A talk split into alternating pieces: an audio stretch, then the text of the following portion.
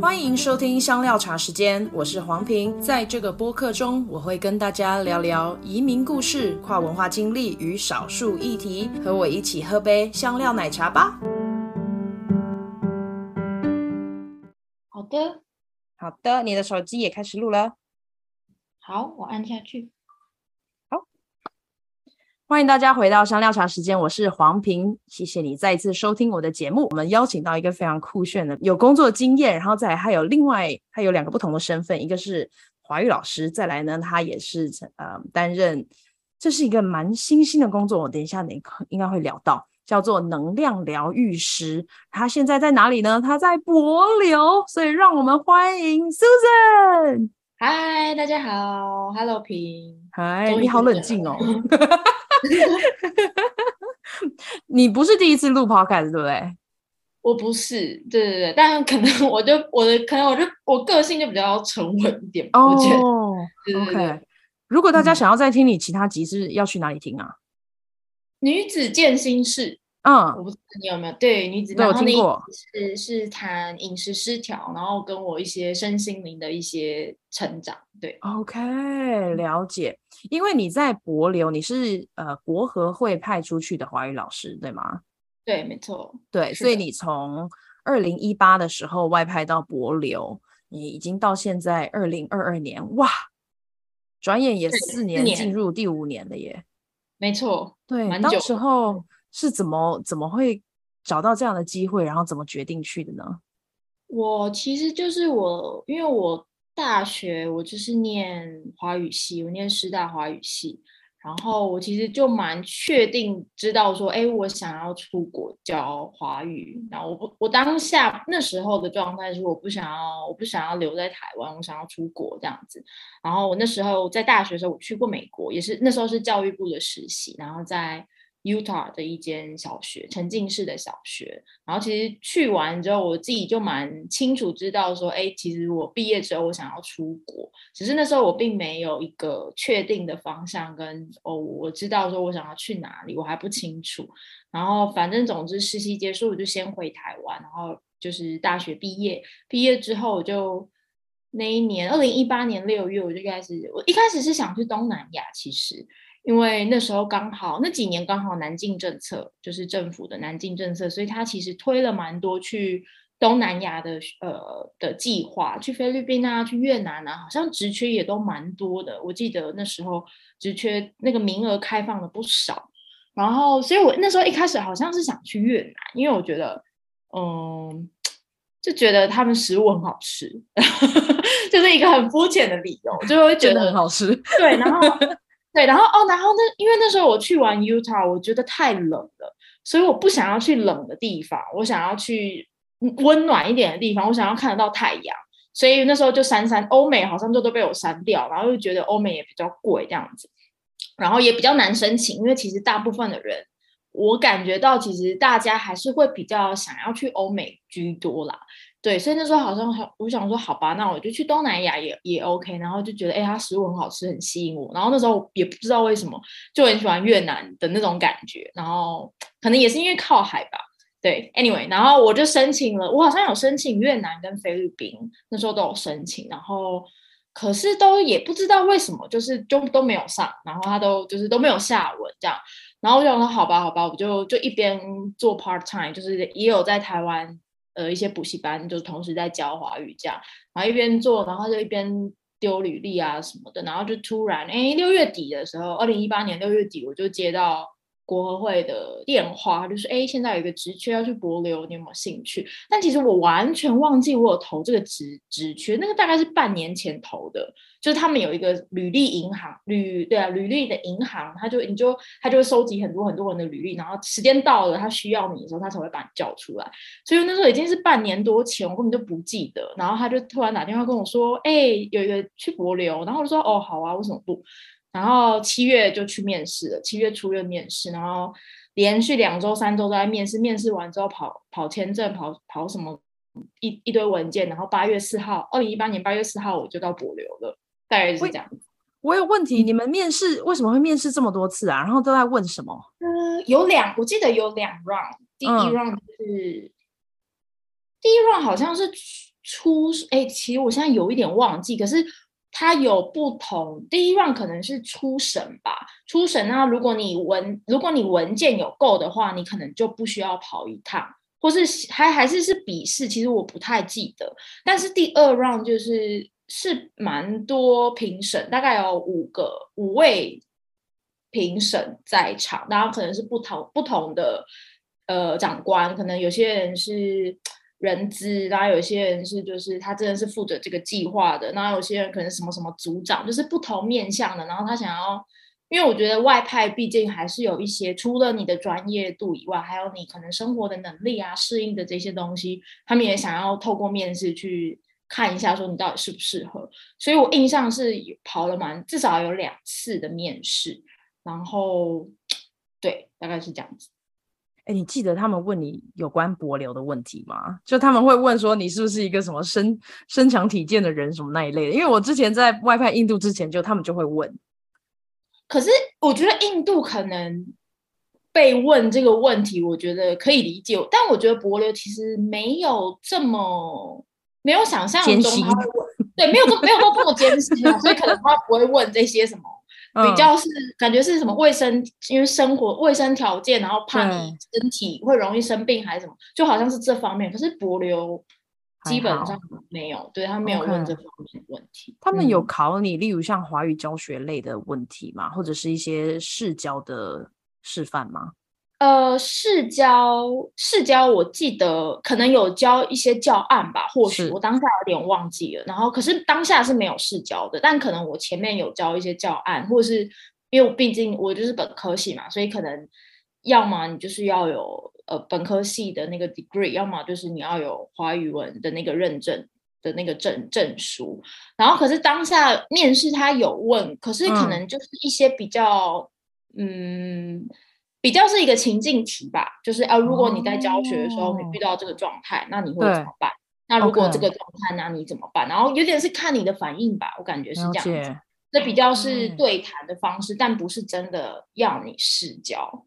可是因为对对对，因为我我知道有一些机构他会要求试教，但我那时候试教好像是没有的。OK，那时候你会知道他竞争激不激烈吗？就还有别的入选者吗？我我其实觉得国合会的竞争应该都蛮激烈的。我后来有问，就是其他不同年度派出去的老师，嗯，好像来来面试的人其实不少。我听到的是都就是都可能都有一些人，就是可能我也不确定几个，可是听说是你会看到人在那边排队的，然后你会看到哎，你初审有没有过，然后你过了才能进下来，就是复试这样。可是我那时候可能。我觉得我那时候他真的很急，要要拿到呃，要找到一个人。我那时候好像时间上可能他排成，我也不确定，可是就是当下好像是蛮急的。然后所以可能宣传的时间或是找人的时间并没有很长，所以我那时候去的时候并没有像其他老师听起来的那么多，但还是有可能两嗯，我记得我至少有看到三四个、四五个。有一些是可能我系上我原本就认识的学长姐，嗯、或是对对对，有一些是哎之前都看过的这样，嗯、但没有没有到这么激烈，因为有些听说真的是七八八九九十个那种，然后大家可能都还蛮厉害的。但我觉得我那一次我也算幸运吧，就是当下没有这么竞争。OK，了解。呃，帛琉跟台湾是邦交国，对不对？对，所以他们有一个大使馆在台北。在在在帛琉在这里，嗯，对，也是哦，不是，但在台北呢？台湾有啊，台湾有，台湾也有，哦，所以你办签证就是去那里办。没有办签证，因为是我们有点是外交，外交国合会有点算是外交部下面的，就是计划，所以我们算是有一点外交性质的一个华语老师的职缺，所以我们那时候办我们所谓的签证，其实就是那时候国合会就会帮我们办理，然后我们拿的是公务护照，好酷！你们居然有公务护照，那时候拿到就。还蛮酷的，对，还蛮酷的。这辈子没有拿过公务护照，真的？那你现在也是用公务护照？对啊，对啊，持续都一直用。只要我是来回台湾博流，都是用公务护照。它跟台湾护照有什么差别？它就是上面写公务护照，所以一样是绿色的哦，颜色不一样，颜色是咖啡，深咖啡，深咖啡偏酒红那种。OK，然后里面不需要签证。就是他会有没有？他就是，可是他你有那个 purpose，就是你来这边到底是干嘛的？就是你去博流的那个目的，跟你对要做什么？所以你的目的上面写什么？华语老师。OK，OK，好，对对对，没错，大概是这样。那还有什么其他外派的人也会拿到这种公务护照去？就除了就是这些大使馆里面的行政的人员吗？还是会有什么替代役吗？就是我觉得这也蛮酷，就是是我我之前就是可能过往因为就是在教书嘛，然后或者是你就比较认识的都是教职方面的人，或是对啊人或是一些长辈什么的。但我后来来这边之后，我觉得这其实是蛮棒的、蛮酷的一个经验。就是除了就是我们所知道的哎大使馆，然后其实大使馆下面我们也有不同的计划，像国合会其实它也有不同，除了。语言教学以外，它其实还有不一样的计划，像是我们有农艺的专家，然后还有海养殖的专家、畜牧的专家，对，然后也有可能有一些有看每个国家每，因为每个邦交国它的需求不同，那我们这边可能就有一些，哎，也有一些营养师，就是可能根据他们会有这一方面的需求，或者他们想要精进这方面，然后就就是看有点是看看我们邦交国需要什么，然后会那边他就会。如果计划就是有 approve 呢，他就会派这样子的人才过来。OK，所以听起来很像，对，很像农技团有一个，那有会有医疗团这类的吗？医疗团我们这边也有，但他就比他就不，我们这里的医疗团就不是就不是国合会的，就是有其他医院的合作，也是但也是台湾的。了解了解，就不是靠官方的案子出来，就有点半官方了啊。OK OK，就是可能委办。然后他们接的哦，了解，OK。那所以你在出发之前有做什么样特别的准备吗？还是就是我就直接去了？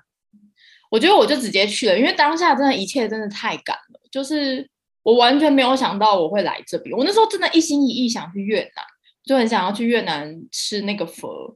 我真的那时候 很爱吃佛，我 那个夏天，我那个夏天真的超爱吃佛，我不知道为什么，就是。嗯对，然后就一直在吃佛，然后一边想着越南，然后最后最后好像就反正就是没有上，然后我就想好吧，那我就一边那时候好像有接一两个礼拜，那时候夏令营就是有一些有一些语言中心的那个，所以我也在一边忙着教课，我也没有时间想我要就是我的接下来下一步是什么，然后突然就杀出来了，他就半路杀出程咬金，他就说哦你去面试，面试完之后就是一关过一关，然后之后他就说哦好，那你要教什么教什么教什么。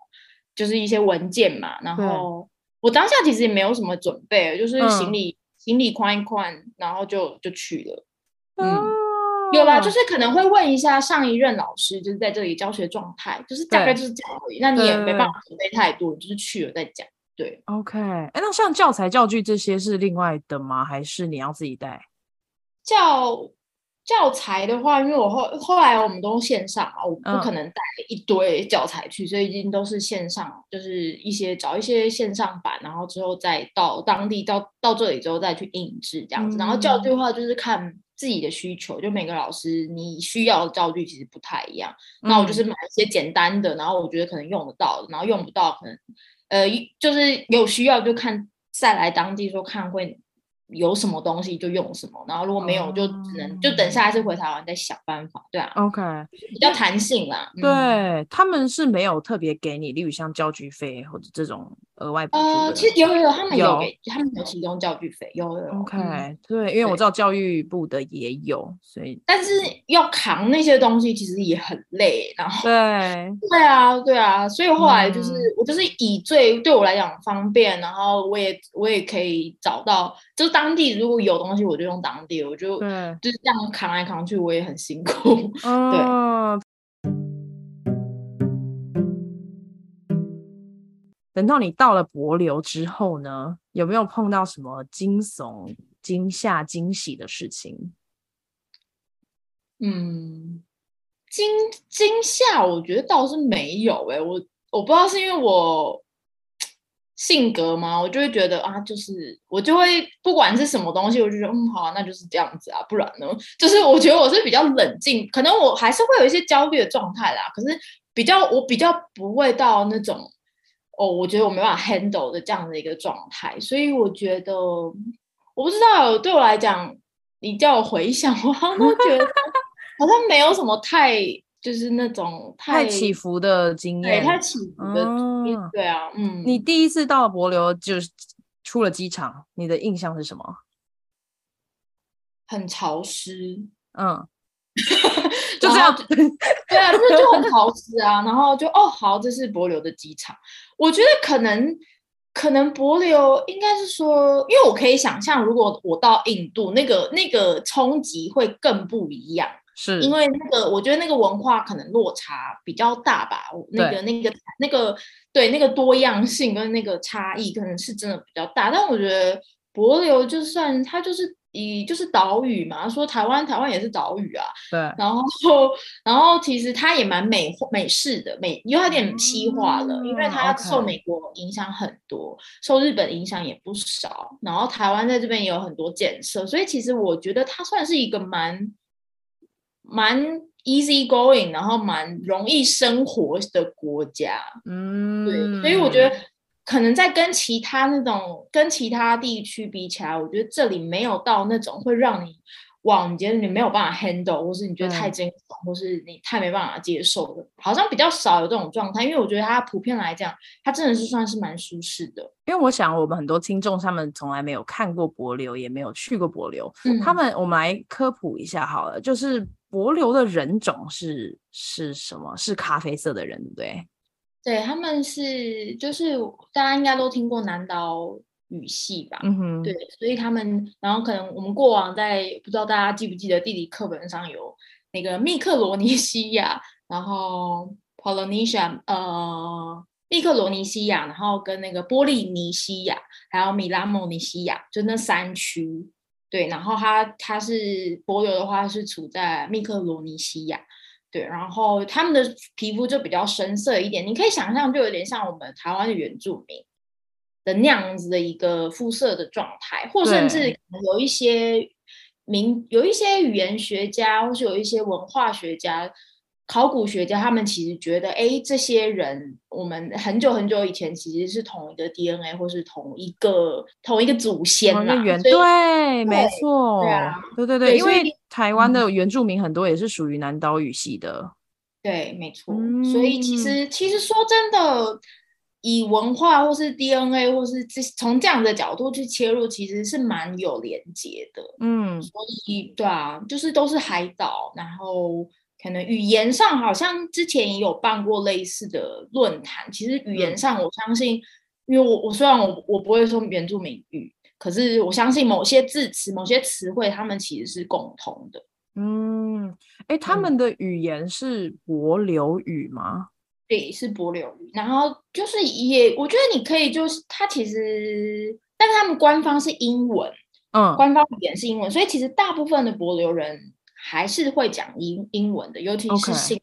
新的一代、新的时代，其实他们英文都很流利什么的。嗯、然后，但柏流语的话，我觉得大家可以想象，就也有一点点像方言的那种感觉。嗯嗯，他们是一直他们的文字，或是柏流真的正统的柏流的书写的那个系统，其实一直到很近代才成型。嗯、可能过往其实他们不太。他们不太会用书写的方式去传达，或是去沟通。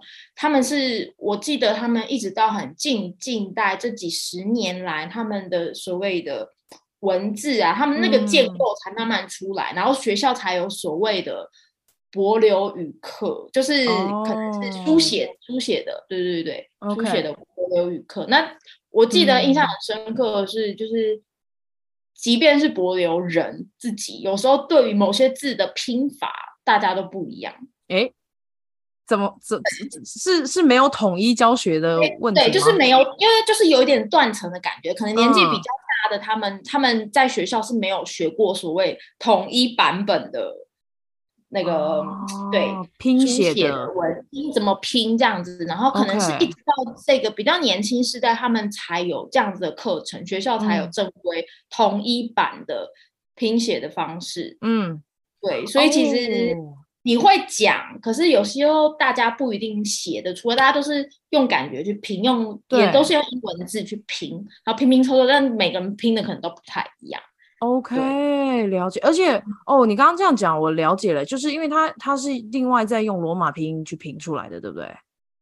他就是用英文去拼。对对对对，对啊，所以它其实没有一个特殊的文字。就是对啊，就有点像可能闽南语吧。那时候，对对对对，我记得我小的时候还没有这么统一，嗯，的一个版本，或是一个所谓比较官方的版本，大家就是。靠感觉啊，靠音，就是你怎么拼怎么写，就大概是那样子，但没有一个统一版。嗯啊，了解，OK。然后呢，这边最后补充一下，就是大家应该想说，嗯，帛琉在哪里呢？帛琉在菲律宾的东边，然后澳洲的北边，哎、嗯，靠近关岛。哎，我后来才发现，就是，而且它帛琉有五百多个小岛。这这这是这是一个，所以那些岛是可以住人的吗？如果说五百多的话，话应该他讲的是包含那些无人岛吧，就是那些就是比较小的，然后没有人住在上面，但可是他们也把它算作一个岛，就是那种可能比较是休憩娱乐的，对对对，这样子。对，嗯，主要有有住人的岛有很多个吗？主要住人的话，一二三四。我觉得算四四四到六个吧，就是我们主导就是叫科罗科罗州，它就是一个最大部分的人基本上都在这里，然后它的就是 shopping center 啊，然后什么各个 office 其实都在都在科罗州这样子，嗯、然后北边有北边有一个岛叫凯阳凯阳凯阳狗，然后它也算有一些些人，但是就是没有到，我现在没有数据，可是就是。比较是有有些人可能是他可能平常在科罗，就是我们的主导工作，那他可能一个月可能回去，嗯、可能他如果从香港来，他就是打船然后回去这样子。嗯，然后北边可能一个，然后南边两两两两到三个这样子。然后那些人就是就是真的比较少，就是偶尔他们想要放假回家，他们就会回去这样子。但大部分还是主主要集中在科罗州。我们来聊一下你进到教学场域嘛，就是你你是在什么样的机构或学校里面教？嗯、我在我在第一间是在它叫做 Palau Community College 博流社区大学，然后还有另外一间是一间 天主教学校民生体高中，它是一间高中，所以我主要是在这两所学校任教，哦，都是跨校的这种兼任的感觉。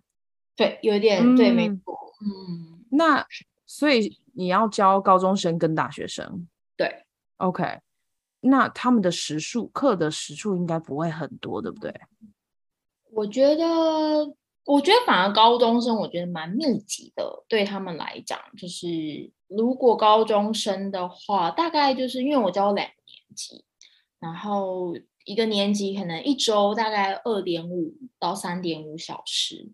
还我觉得还可以啦，没有到很没有到非常密集，但我觉得我觉得算中间中间。可是因为他班级班级数量比较多，他要拆到四个班，所以我就会看就会感觉我的课时好像比较多，但其实它是同一个级别，只是他拆的比较散。哦。对，然后交通对，所以我有时候会感觉哎，好像课其实蛮多，但其实但其实因为他他把人数拆很散这样子，然后就是重复的东西教。对，就是同样内容教四班吗？同两班两班，两班，OK。哦，OK，了解。那然后你会有对大学，嗯，大学部的话，就是有点像是他们的选修课，对，语言选修课，然后所以也是差不多一周，大概也是差不多四五个小时吧。嗯，一周的是四到五个小时，四到五个小时。那所以总工作时数是总工十十个小时吗？两个学校加起来？哦，没有啦，总工作时数可能是十五到二十，嗯，可是就是因为我毕竟是我不我的位置，我的职位有一点 tricky，就是我其实不隶属他们的学校，然后但是可能有时候开会什么的，我还是必须要参加，然后同时我有点算是可能国合会农技团下面的呃，就是工作人员，所以有时候可能。我们会需要去除了教学以外，我们会需要做一些推广，就是比较短期的课程，或是办活动，比较文化类的东西。因为从如果从外交的角度来看，会希望曝光啊，或者是有一些活动的东西，让 community 的人可以参加。所以其实除了教学以外，其实还是会有一些比较杂或者是比较多元性的东西。对，所以如果以教学来讲，可能就是十五到二十一周，对，然后就是没有没有含备课这样子，然后其他时间可能就改作业、开会，然后做活动，然后就是对，大家可以想象，就是一些比较凌、比较凌乱、比较比较杂的一些杂事这样。对，哎，你自己一个人办文化活动哦，还是会有人帮你？哦。我看看活动类别，有些如果是人家邀的，然后比较小型，我可以自己可以去的话，我就当然就 OK。但因为我们这边有两个华语老师，所以有时候我们会一起一起做这样子。但就是要看那个性质跟他的那个是什么。然后有时候如果是那种呃在学校啊，然后带，比如说我之前办一些什么哦，怎么做水包水饺啊这种，我觉得。不要二十几个高中生，我真的没有办法，我就会叫我朋友来这样子，所以就是要看啊，看是什么东西，对，看是什么活动，嗯，了解。哎，那那这些活动是你们自己安排吗？还是呃校方会要求说，哦，我们来办一次水饺什么的？哦，大部分都是我们自己主动，因为有点是我们的角色，有点是我们要去 promote 这些东西，对，其实不。我们什么东西，嗯，主要是我们自己。哎，如果我觉得适合，然后我觉得可以带来一些效益啊，或者是有其他官方的，应该是要怎么讲？就是有时候虽然说我在这两间学校教书，但有时候可能其他某某小学他有一个活动，他想要我们来帮忙，他可能就会写信找大使馆，然后大使馆就会把它丢给，就是有点是 assign 给我们，然后叫我们，我们就会去完成这样子。对，所以就是会时不时，但这个也不多啦，所以就是看，嗯、呃，和来 reach reach out 我们的人，然后看那些活动的性质，然后跟我们能够合作的事件呐、对，帛琉不是很小嘛，那所以你就是休闲的时间不都就一年内就可以逛完了？嗯，这里没，我觉得这里比较少所谓。关哎，要怎么说？就是其实这边没有什么 shopping 东西，也没有什么电影院，嗯、没有 shop 有 shopping center 啊。可是那个就是采购你日常用品这样子而已。然后，然后我觉得这种物质上的娱乐真的比较少。然后大部分的娱乐可能就是出海潜水、水上的活动。哦哦，OK，那所以一般的观光客、观光业应该算是你们的很很主要的一个产业。嗯，观光客其实基本上来这边就是出海啊。所以基本上就是去那些景点这样。对对对对对对，OK，好。所以这是你大大概闲暇时间会做的事。那对，但其实这个事情做不腻啊，出海不会腻。哦，所以就就是为什么你会称自己为海洋系华语老师吗？你真的不会？我觉得大自然就是很魔幻啊，你就是不管去了同一个地方几次，可是它就是。它那个能量就是不同，然后那个、嗯、那个给你的给你的感受就是每一次都可以，你就可以感觉到被滋养。所以我觉得这去每一年，就算你每个礼拜都去，我都觉得它还是哇，就是哦，amazing。嗯，所以你是都是去浮潜吗？还是是去？我我会也会深潜，然后也会浮潜，嗯、对啊.就是看不一定，就是看可能当下朋友约去哪里就、嗯、对啊，嗯。好嗨哦！OK，我们等下应该会回来再聊一下海洋这个部分。但是我很很好奇的是，你有没有对于他们的文化有最喜欢或最不适应的部分？我觉得我其实蛮蛮爱他们的文化，就是嗯，嗯，我先讲我最喜欢的好了。我觉得第一个我感觉到是他们很慢活，我觉得这个是台湾人或者是我们来自都我来自都市嘛，都会地区就是很欠缺的一种，我觉得算美德哎、我觉得这种慢活的感觉算是一种美德，就是一种不疾不徐，然后跟那种。稳定跟那种态度，然后因为我其实常常感觉，我过往也是啊，就是我比较容易，我很急，我对很多东西我知我其实我很有目标，我很有方向，我知道我要什么，可是这个反而有时候会让我太急，然后我会有点忽略了那个过程跟那个。沿途去享受那个风景的那那那一段旅程，这样子。然后其实来了之后，一开始当然一定多多少少有一些不适应，就是觉得哦，他们什么都好慢，然后什么都最后一刻才决定，或者什么都啊，明天早上明天的课表是什么哦，早上再讲这样子，或是当下再决定，就是然后就是有点大家都一团混乱，可是你最后还是把它做完了，你最后那个活动还是办完了，类似这样子的感觉。然后甚至你可能要。你要跟谁谁谁约，或是你要跟哪个机构要约什么什么，你可能都是你没有办法像台湾一样哦，就是给你时程都定好，就是什么时候要干嘛，什么时候要干嘛。然后这边可能就真的比较没有办法，他们就是会比较接时间到了，然后再决定，再来做，再来想的那种感觉。然后一开始当然也会觉得说，我原本做事风格就不是这样，因为觉得他们。嗯很很不 organized，就是然后又没有效率什么的，一开始一定多少有，但我觉得我这几年我越来越能够去欣赏这个东西，因为我觉得这也是我缺欠缺的，然后甚至我我相信也是很多台湾人、很多都市人来，我们来自那种讲求效率的那个文化，然后我们讲求快、很准，我们讲求速度，我们讲求速率，然后我们什么就是太阳性的那种感觉，然后这边其实给我感觉到是。一种真的是，它真的它是与生俱来的 chill，他的那个 chill 不是装的。有些那个，我不是说欧美都是装的，可是有一些国家，你就会他们平常好认真、好认真、很认真的在工作，可是一到什么，他们就觉得哦，我不行，我要 chill 一下，我要干嘛干嘛。可是，可是我觉得帛琉人的那种 chill，他就是他就是天生，他骨子里跟他 DNA 当中的那种。慢活跟那种信任，跟那种臣服，跟那种我就是不用做什么，生活就是这样，生命就是这样，我就是享受我的生活。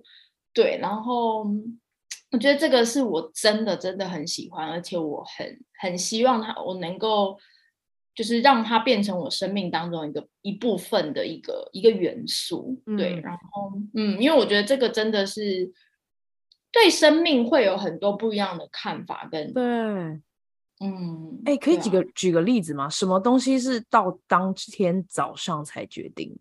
很多啊，就是如果、嗯、我像我今天去学校上课，就是他们就临时改哦，今天的 schedule 不，今天的课程课表不同，然后谁要去哦？今天突然有一个 assessment，就是学学生要拿要要写要呃做测验，然后谁要监考，这个也是当天，就是前十分钟，然后副校长说好，谁谁谁拿去。然后哦好，就是你我前一天晚上我问，不会有人回我了。大家说哦，we don't know，明天再讲。就是你就当天你去了办公室，然后大家才会哦好是谁，那要干嘛？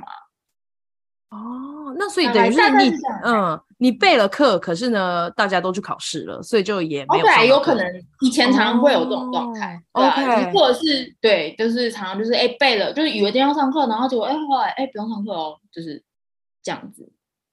那学学好，OK，高中生可能不会太会缺课，那大学生会常常缺课或者是迟到啊、晚开始这一类的？大学生就比较长，高中生因为你都要一定要去校园嘛，嗯、会记那个去就是出勤嘛，所以高中生反而出席率比较好。嗯、大学生就真的，我我自己念大学的时候也是一堆大学生都在都在都在翘课或缺课，所以所以更不我也没有很意外，其实就是他们这边其实也是差不多的方式啊，嗯、但是他们会。有一点更容易消失，就是你真的可能一两周都找不到人那种。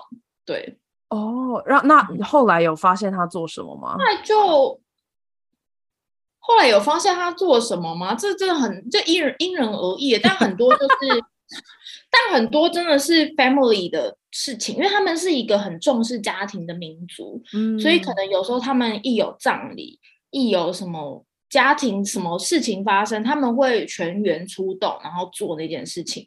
所以他们因为他们很多学生会因为 family 的事情，然后缺课，其实这是非常非常正常的。然后甚至我那时候大学 community 的校长也有说，就是好像就是类似说不要，有点是警戒大家，诶，算警戒吗？提醒大家说，诶，六日就是不要排。也许如果你要补课或是干嘛，绝对不要在六日，因为六日他们就是需要回到他们家庭，可能有任何的事情需要帮忙或庆典，所以就是有一种是他们的 under table 的一个 rule 吧，就是大家都因为就是他们就是很以家庭为重。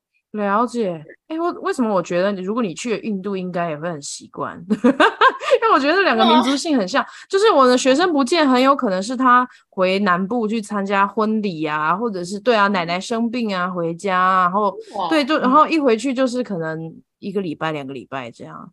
对，然后是就真的消失，因为他就是他们他们那个节庆或是那些典礼的要准备的东西真的很。多 对，然后是蛮累的，对啊，对。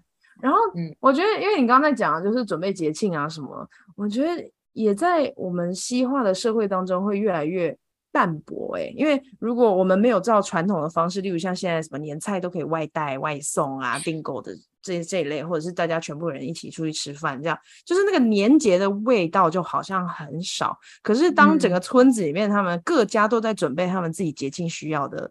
东西虽然会缺课，但是好像那个文化还是可以保留了。对对，可以保留起来。没错，嗯，这其实我就觉得蛮珍贵的。嗯，对。那你在那边的交通工具是什么？我在那边，这边就是开车，大部分是开车。哦，所以你要自己投投资买一台车。没有没有，呃，学校有配一台，就是借我的车啦。嗯嗯嗯，我可以用，我可以使用那台车，但可能维修啊、修修气什么，是我自己要负担。嗯，哦，OK，哎，但所以如果一般华语老师去到那边，他们在台湾没有开车的习惯，所以到那边再学。哦，我也是，我也是啊，我在台湾也没有开车，所以我也是来这边学的。嗯嗯嗯。然后你觉得怎么样？有惊险吗？没有哎、欸，我觉得因为这边的路很就一条。嗯、他们的他们没有像台湾没有像台湾那么复杂，什么没也没有红绿灯啊这里，所以所以他这边的路就是相对简单啊，就是有一条主干路这样。哦，OK，有机车或者是你知道牛车、脚踏车都没有，那那大家都怎么移动？就大部分人都开车，然后陪路还是有，哦，可是就比较少，大部分还是开车，就是所以他们的。年收入是很平均的吗？就是连比较穷的人也都可以开得起车？哦，他们的车其实跟台湾比起来没有台湾那么贵了，因为都比较旧，嗯，是。所以，呃，我举个例子，就是他们的年收入其实并没有。帛琉大部分的，就是贫富差距其实还是有，其实还是蛮大的。有钱的还是很有钱，嗯，但你说真的，大部分帛琉人，我觉得他们的收入并没有我们想象中的那么好。是，然后可是好像，但因为车子其实也不像我们在台北或者在哪里想象的那么贵，因为很多都是二手的，很多都是真的蛮旧的，然后就是旧到不行，然后再卖，再卖，再卖给下一个卖家，然后那个卖家离开，再卖给下一个卖家，所以其实车子。不是我们想象的那种全新闪亮亮那种，甚至有时候你开车走在路，就是你开在路上，你就会看见那一台，可能那台车原本是假设是黄色的，好了，可是它可能某一个部分它的钣金坏了要换，它是不同颜色，就是拼拼凑凑变成一台车，只要可以开就好。Oh, 因为这边一方面也是岛国.很多东西、很多元素、很多原料，其实你要外要进口，有时候等不到，你没有办法，那你就是。随便凑，随便修啊，可以开会运作就好。或是有些有些车是没有下巴的，那个挡挡泥板是没有的，类似的，或是或是有些是窗户已经破到不行，然后大家拿胶带这样子贴，就是把它贴好，然后下雨天就是会漏水，但正常大家都是就是能开就好，没有对不是大家想象的哇哦那种 fancy 的车。了解，会会不会常常在路边看到车抛锚？很长啊，就是看起来很多车就是其实真的很旧，我真的快不行，了、嗯、大家还在开。对，哦，所以一、嗯、一辆一辆车，然后咚咚咚咚的过去，很大声啊，然后然后坑坑康康，都一个正常的，很正常。我我这次回去台湾，觉得天哪，台湾的车好新哦，就是整个闪亮亮，然后大家就是，然后我就是对啊，因为这边大家真的就是能用就好，大家不会品质上大家不会要求太多，衣服也是啊，就是物质上其实就是有，因为真的是。岛国他们没有生产很多东西，很多东西是外国来的，然后有时候货柜没到，对，你就买不了，那你就只能将就，哦、对啊。那后来大家其实也习惯了，后来觉得这样简单其实也不错。他们的汽油是进口的吗？还是他们自己产？进口，所以其实也蛮贵对啊、嗯、OK。哎，那我还蛮意外，就是你刚刚说并没有什么牛车、马车那一类的动物。嗯、牛车、马车没有，没有，没有，没有，没有。没有，就就是我在想说，嗯，在贫穷的状态，他们是不养动物的，是不是？他们都钓鱼，他们贫穷，哦、他们他们如果可能古就是一直以来好几百年就是这样下来，他们就是鱼嘛，吃鱼，就是肚子饿没有食物吃就钓鱼，然后要不然就是他们吃芭蕉，他们有很多香蕉、嗯、芋头，他们是种芋头。所以就是那些比较传统的食物，其实基本上在这边的人，我说真的，他们我觉得有点算风水宝库吧。他们其实饿不死啊，嗯、因为你真的饿了，你就钓鱼啊，你要怎么饿？你很难饿死啊。对啊，嗯，嗯，他们也会吃海草那一类的吗？海草比较少，嗯，海草比较少。对.他们，嗯，但大部分就是鱼鱼货量就够了。对对对对对，了解。嗯，好，然后再来呢？我通常看到的博旅的照片，他们很多人是穿着像原住民的那种服装，是吗？嗯、你在城市里面看到是这样吗？只有在一般在城，就是你在城在镇里头，就是你去可能办公室，你去什么什么办公室，你去 shopping center 或者你去学校，其实大部分博流人，我觉得算是保守。比较不会穿的太，可能我们一开始想象海岛就是可能比基尼啊，或者这种，但他们我觉得他们算是，因为他们还是有一部分是可能天主教居多，所以他们我觉得他们算是会算是相对来说比较保守一点，所以他们有他们自己图腾，呃，有他们自己元素的有点的那种布料，然后他们会用那种布料，然后去做一些可能女生的话就做那种长裙这样子，对，然后呃，但如果我们想象中的那一种可能比较海岛风情的那一种，可能是泳装啊，或是那种比基尼，或是半截的，或是草裙，类似那那比较是在庆典当中，或是他们一些表演当中才会出现，但真的日常生活，其实大家还是就是跟你我穿的一样，就是。衣服哦、oh，OK，就比较西式的衣服这样子，对，就是比较.对休闲类的这样子。OK，然后可能会有一些原住民图腾的场景，对，但是他们会、嗯、对他们图腾这个东西，他们会喜欢用那样子图腾的布料去做一些服装，然后可能在一些比较重视呃正式的场合才会穿这样子。了解，OK。我们刚刚聊了一些文化啊，然后教学的经验等等，有没有在生活或教学上面碰到一些挑战呢？除了就是时间观念很不一样之外，嗯，我觉得如果教学上，我觉得比较有挑战的，第一个应该是，嗯、呃。课室吧，课室管理，我一直其实我一直也还在学习这个东西，因为高中生我觉得真的比较难掌握，因为大学生其实大家就是真的是比较成人了，所以他们大部分人其实还是比较知道哦自己该做什么或不该做什么，但高中生的话就是还是会需要很多时间，可能去。管理或是去引导他们日常生活的一些东西，甚至可能带个课本、带个讲义，这些东西可能都要讲个五到十次，就是还是会比较是在一个嗯陪他们长大的一个教师的角色上，比较不是真的纯教语言的老师。对，所以然后管理上，我觉得会需要一些心思，就是。我自己目前感觉到是，尤其是现在小孩这几年，跟我一开始来又不太一样。我一开始来的时候，其实帛琉的网络啊、手机没有这么风行，没有这么没有这么普及。然后其实但这一两这一两年，我觉得普及很多，又又加上疫情，网络什么速度又变超好，然后其实大家小孩真的人手一机。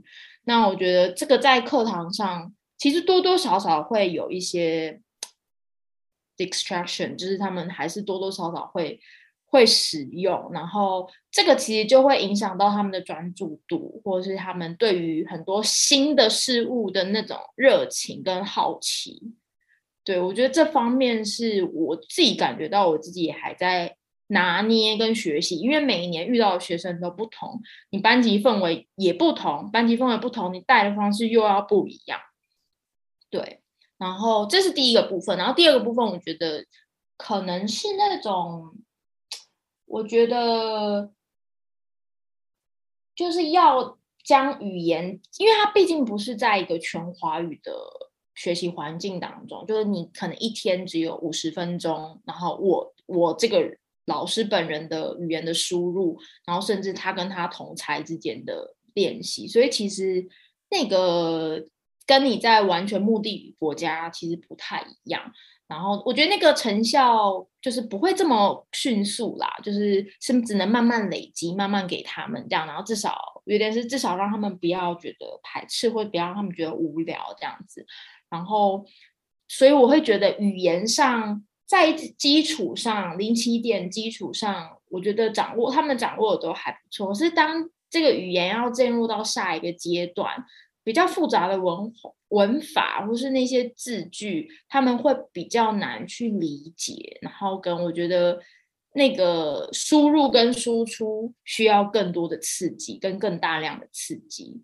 对，所以我觉得这两个部分，就是我觉得那个。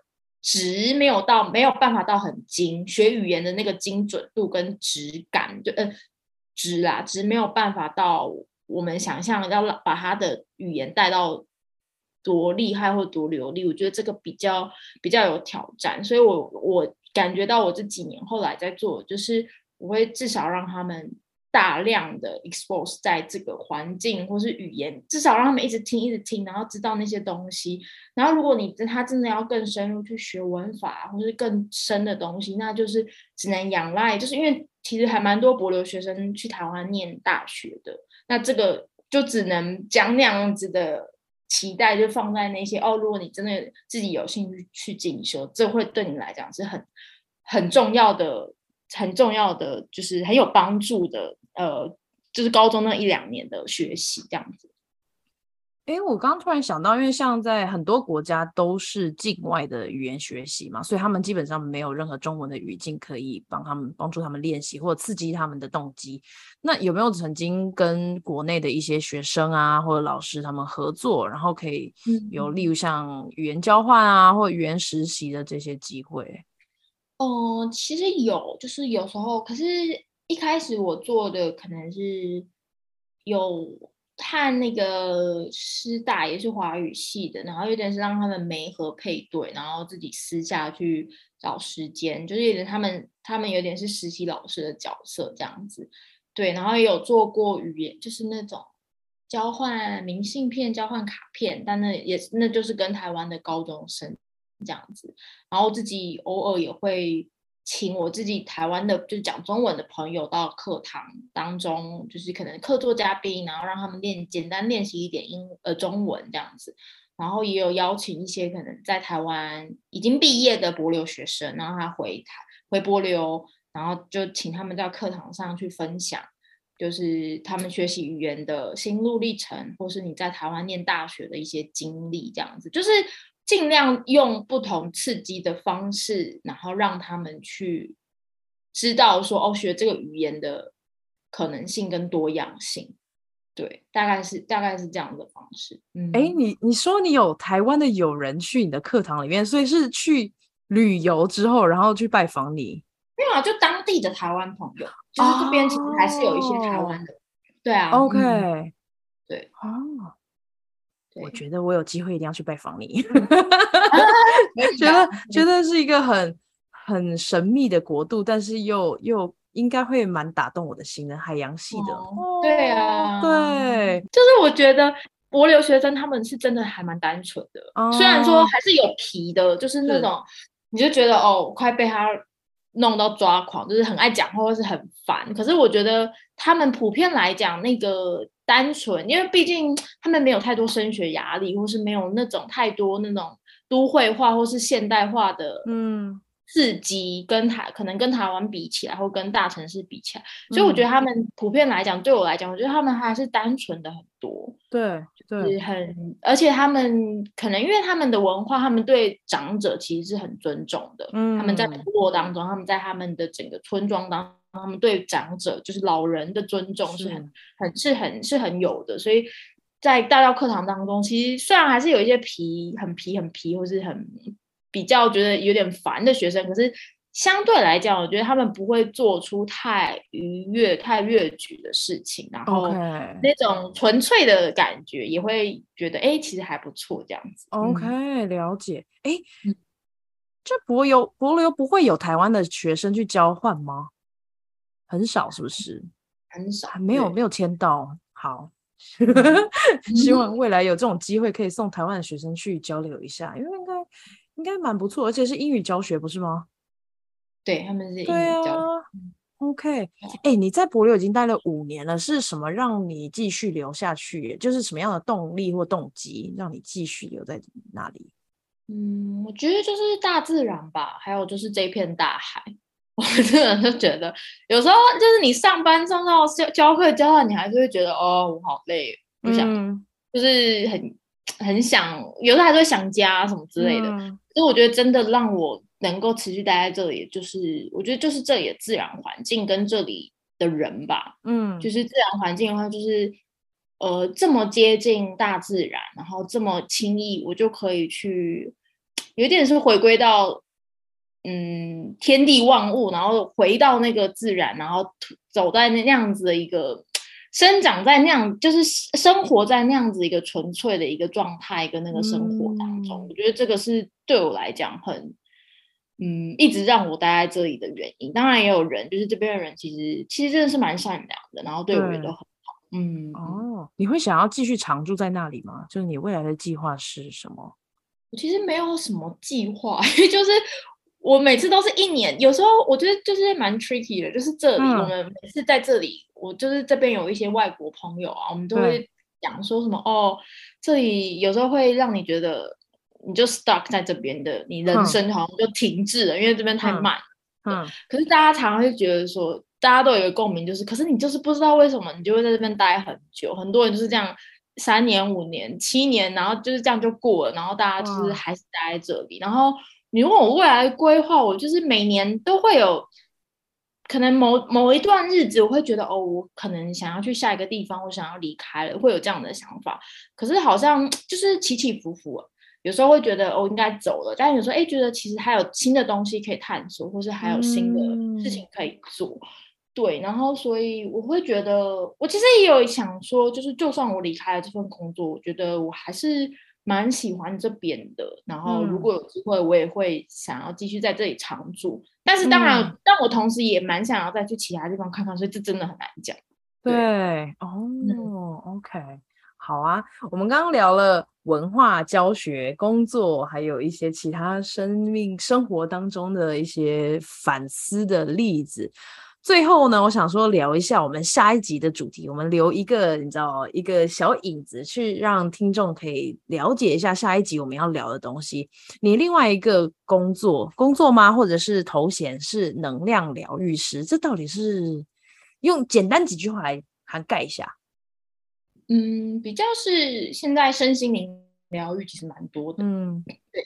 所以其实就比较是身心灵、身心灵疗愈的这个方向。那能量的话，就是其实世间万物，我们都觉得它是一股能量，然后就是有点像是另类、另类的疗法，并不是像我们传统咨商那样子的一个，呃，只是在咨商或者一直在说话的这样一个模式，比较是我们用探索你的潜意识的方式，然后去深入你的灵魂，然后去感觉说到底。你此生来到这个地球上，然后你创造这些东西，你想要体验什么？跟你要你要来这个地球，你要要学习什么？嗯、对，比较是这样的方式。嗯，OK。所以听众如果对这个主题有兴趣的话，我们下一集还是会继续访问 Susan，聊聊她这个另外的工作。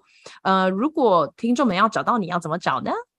哦，大家可以在我的 IG Soul Journey Expansion S O U L J O U R N E Y，然后底线，然后 Expansion E X P A N S I O N，对，海洋系能量疗愈师。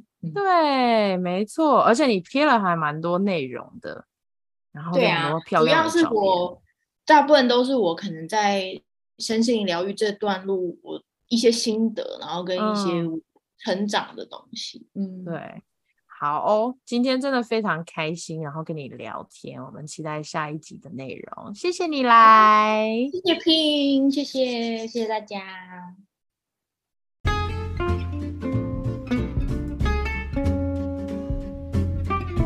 谢谢你收听香料茶时间。如果你觉得有人也会喜欢这个单集，别忘了分享给他们。你也可以在脸书跟 IG 上面追踪我们。如果你喜欢我的节目，你也可以透过小额赞助的方式，请我跟来宾喝杯茶哦。详情请见资讯栏。下次见啦，拜拜。